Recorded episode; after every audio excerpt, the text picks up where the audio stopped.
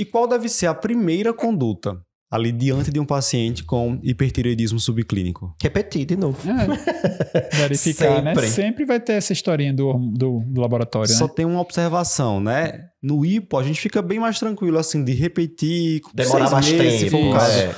No hiper, se for um paciente de alto risco para hipertireoidismo, no que se refere assim a complicações do hipertireoidismo, paciente idoso, paciente com arritmia, Então.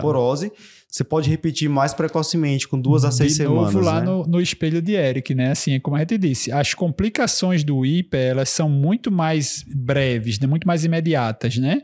As complicações do hiper, do hipo são muito mais de longo prazo, então eu tenho muito mais parcimônia, muito mais tranquilidade ali de acompanhar o hipo e o hiper não. Então o hiper, como eu disse, tem muito mais tendência para tratar, porque se der problema, vai dar problema logo. Então assim, a gente Isso. tem que, tem que monitorizar mais de perto. Certo. Então aí você vai repetir, se confirmar, aí você vai seguir o, o fluxo lá, o algoritmo de investigação do hipertireoidismo. Porque eu preciso Uhum. me, preocupar, me, me perguntar sempre qual é a etiologia desse hipertireoidismo, Uhum. seja ele subclínico ou não. E a gente tem um podcast só falando sobre isso. Boa, né? Não, vai, não vai repetir aqui que a gente tem um podcast de como diagnosticar, como eh, Investigar.